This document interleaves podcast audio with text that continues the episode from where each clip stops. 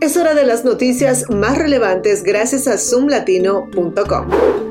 Comenzamos en Virginia, donde los abogados de Abigail Swedner, la maestra que fue baleada por un estudiante de primer grado, están criticando la moción para desestimar su demanda contra la Junta Escolar y los administradores de Newport News. La moción alega que sus lesiones están cubiertas por la ley de compensación de trabajadores de Virginia y por lo tanto le impide de demandar por daños. Los abogados de la maestra argumentan que nadie espera que uno de los riesgos de enseñar primer grado sea ser baleado por un estudiante de seis años y están cuestionando la postura de la Junta Escolar sobre el trato a los maestros.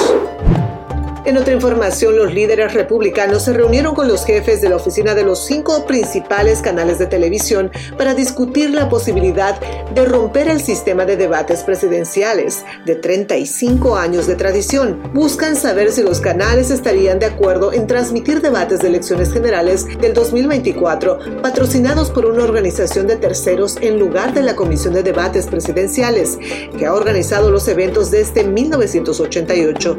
Varios jefes de la oficina expresaron su apertura a la idea si ambos candidatos importantes estuvieran de acuerdo.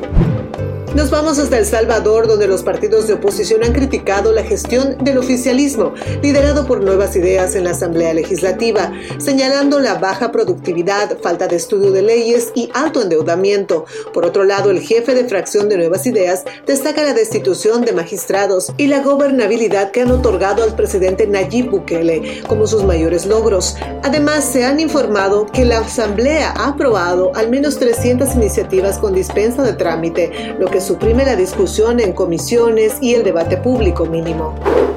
De esta manera llegaron las noticias más relevantes del momento desde Zoom Latino. Les saludó Silvana Quiroz y los invito a continuar en sintonía de radioexito24.com. Hasta la próxima.